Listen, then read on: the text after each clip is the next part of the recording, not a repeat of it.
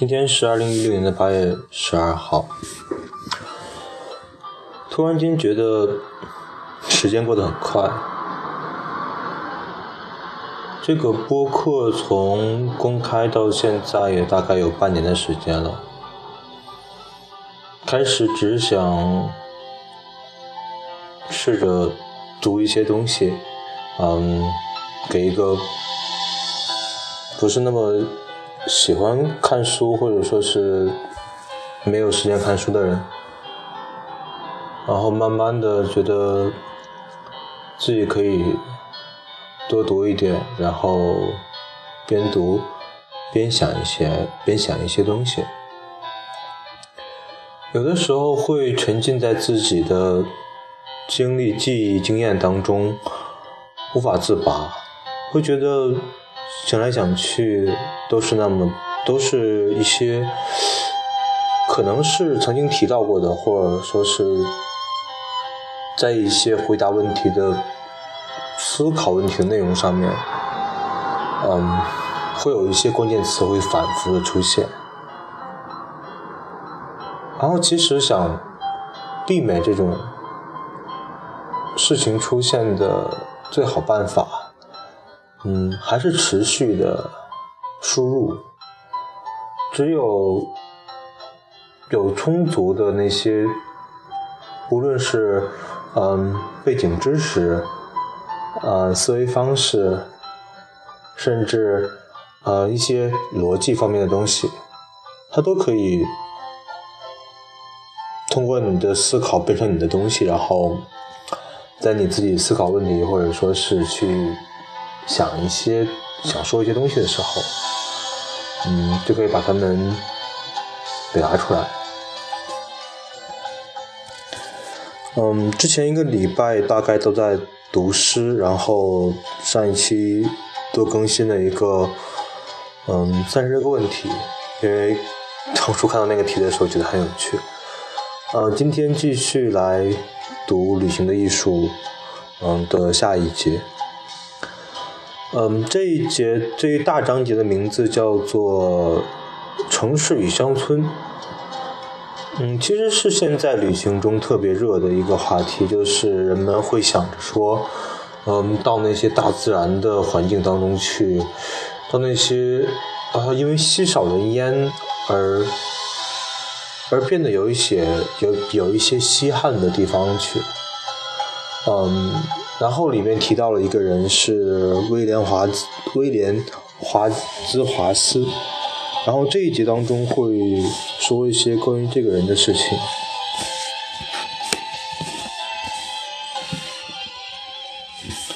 三，威廉华兹华斯，一七七零年生于湖区北方边缘的一个小镇科克茅斯。他自称童年中有一半的时光是在山野中奔跑嬉戏。他生命的大部分时间在湖区度过，但也间断地在伦敦和剑桥住过，并且到过欧洲旅行。他最早住在格拉斯米尔村庄的。一栋简朴的两层楼房里，房子用石头砌成，名为“割舍”。后来他渐渐有了名声后，便搬到附近的赖德尔，住进了较为充沛的寓所，啊，较为充裕的寓所。他几乎每天都要在山间或湖畔步行一段很长的距离。即便是下起雨来，他也并不在乎。他坦言，落在湖区的鱼有一股气势和韧劲儿，让失意的旅人想到了落在阿比西尼亚山区、成为尼罗河终年源头的好雨。华兹华斯友人托马斯·德奎恩斯估计。诗人一生中走了十七万五千至十八万英里的路程。德奎恩斯认为，基于华兹华斯的体格，这是非常难得的。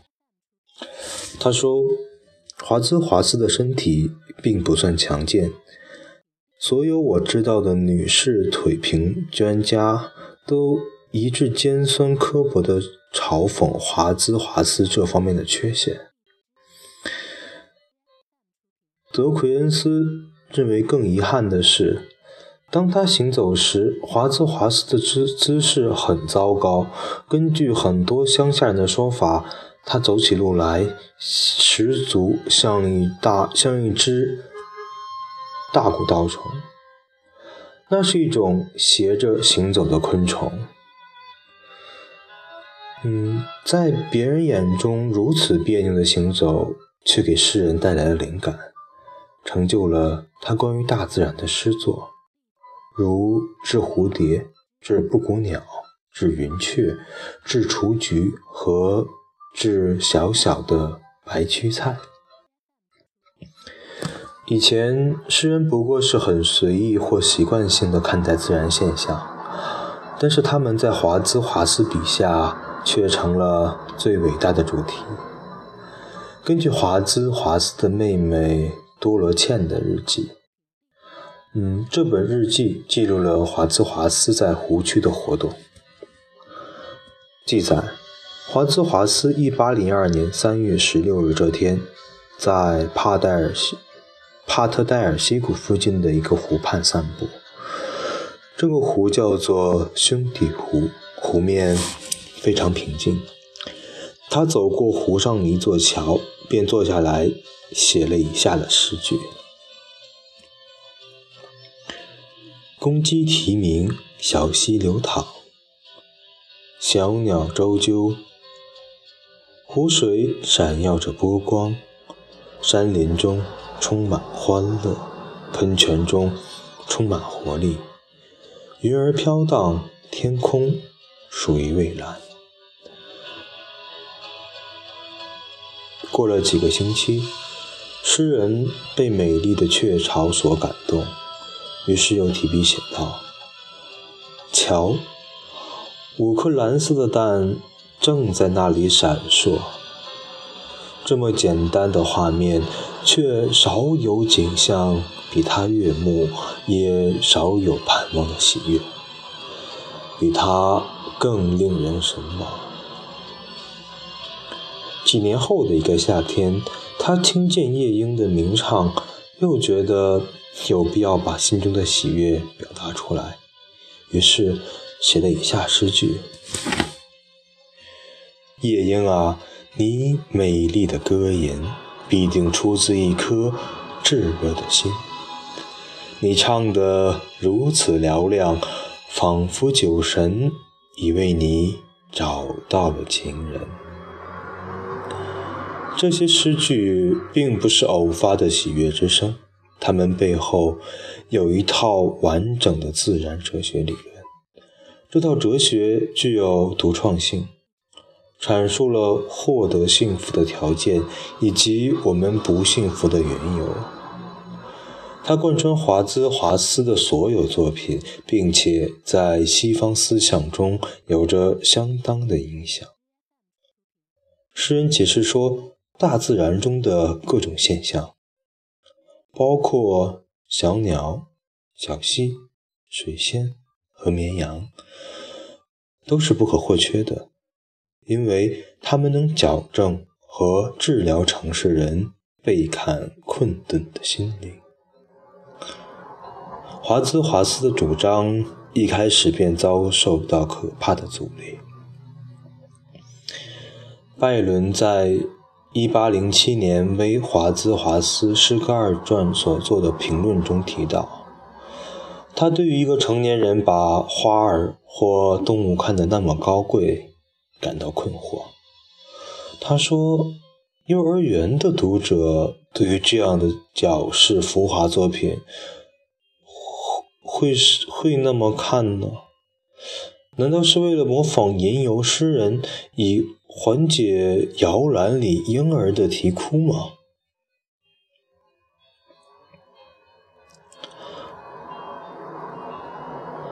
爱丁堡评论语调同情的断言华兹华斯的诗歌是幼稚、荒谬之作品，并怀疑或许是诗人本身想刻意让自己成为笑柄。爱丁堡评论指出，一把铲子或一个雀巢，或许真的能给华兹华斯留下一系列深刻的印象。然而，可以肯定的是，这样的联想在大多数人看来似乎是被迫、生硬和不自然的。所有的诗人都取笑以下的作品：《挽歌致吃奶的小猪》。洗衣洗衣日圣歌，献给老奶奶的十四行诗，醋栗派送。但是要像华兹华斯先生这一点，却非常困难。许多文学刊物中开始出现嘲讽华兹华斯此种风格的着作，着作，一朵云。是让我的心赞叹，这样的蓝天真惹人怜爱。又如，我看见的是只更鸟吗？还是鸽子或雀鸟？然而华兹华斯却丝毫不为之动摇。他奉劝伯蒙特夫人。不要因为这些诗歌目前受到的评论而烦恼。他解释说，这个时代与他们将来能发挥使命时相比，算得了什么？我相信我的诗歌之使命便是安慰受苦者，使开心的人更加快乐，好让白天的阳光更明媚。教导年幼者及各年龄层有仁爱之心的人，学会真正的观察、思考和感受，让他们在行动和心灵上更有德性。这就是他们的职责。我相信，在我们做古多年后，他们仍会忠实地完成这个使命。嗯，他唯一错的是在时间判断上。德奎恩斯解释：1820年以前，华兹华斯的名声被遭被践踏；1820至1830年期间，褒贬互见。到了1830至1835年，胜利降临了。人们的品味经历了缓慢却鲜明的转变，读者群逐渐停止嘲讽。他们开始欣赏，甚至背诵这些关于蝴蝶或白屈菜的赞赞歌。游客们因为受华兹华斯诗作的感染，而来到他获取灵感的地方观光。于是，温德米尔、赖德尔及格拉斯米尔开始出现新的旅馆。到了1845年。前来湖区观光的旅客估计比这里的绵羊还多。他们在位于赖德尔的华兹华斯庭院里瞥见诗人的影子，并在诗人描述过的山坡和湖畔寻找自然界的力量。当骚塞于1843年辞世时，华兹华斯。被授予桂冠诗人的荣誉，一批追随者甚至筹划将湖区命名为华兹华斯郡。当八十高龄的华兹华斯1850年与与世长辞时，许多严肃的评论大多倾向于认同华兹华斯的看法，赞同他这个立场。时常走访大自然，是解除城市生活中罪恶的必要良方。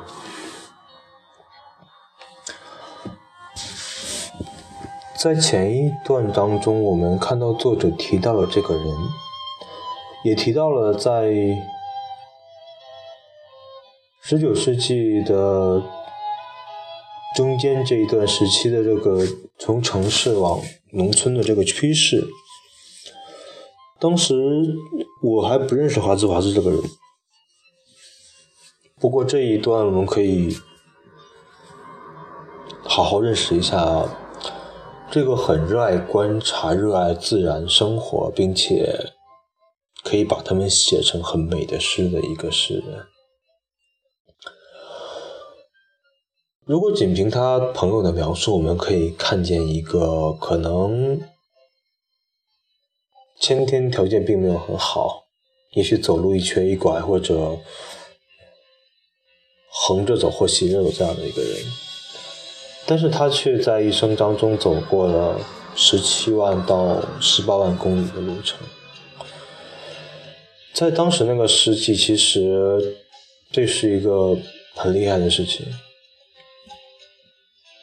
更厉害的是，他不仅仅在行走，他把他所见所闻。用非常轻松愉快的方式，非常简单易懂的表述方法，告诉给所有可以看得懂文字的人，怎样去感受这个自然的美。其实很多时候，我觉得读他的诗，就像你打开了一一个重新认识世界的门。可能这个世界你早已见过。可能你会对很多自然景观，或者说是树上的鸟、湖里边的天鹅，还有河里边的鱼，或者说是还在吃奶的猪，或者小巧的白屈菜，它把他自己对于这些东西的。看法写出来，其实告诉人们说，你看他们就是可以这样子欢乐，就是可以去感受到我看到他们的感受，去感受到那种由自然而带来的欢乐，正像他所说的。他的诗会在，就是他那个时候所遭受的评论，对于他以后作用来讲是微不足道的。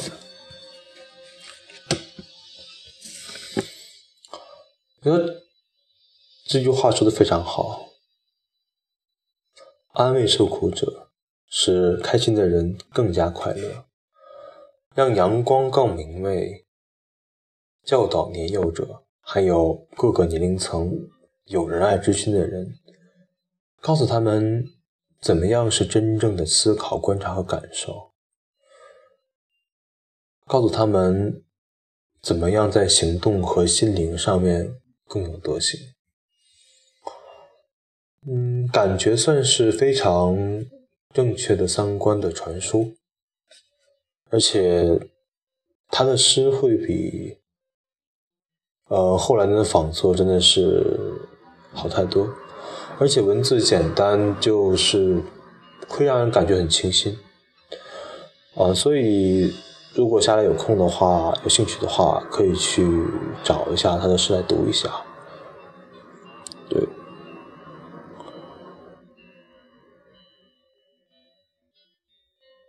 嗯，不过我们还是看到了他所遭受的不理解。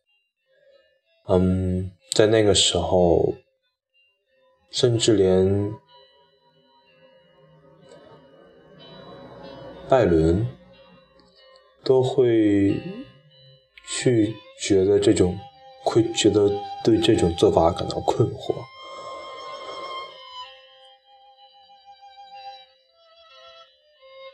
不过还好，时间证明了一切的事情，而这股风潮。好像到现在都还在刮着，尤其在嗯国内那么广大的土地上，不也是希望可以通过一些人对自己想法的描述，然后可以掌握到那种，或者说是了解到那样子怎么去接受、欣赏、接纳、感受、欣赏。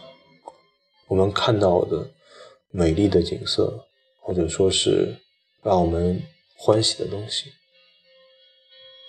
今天就到这里。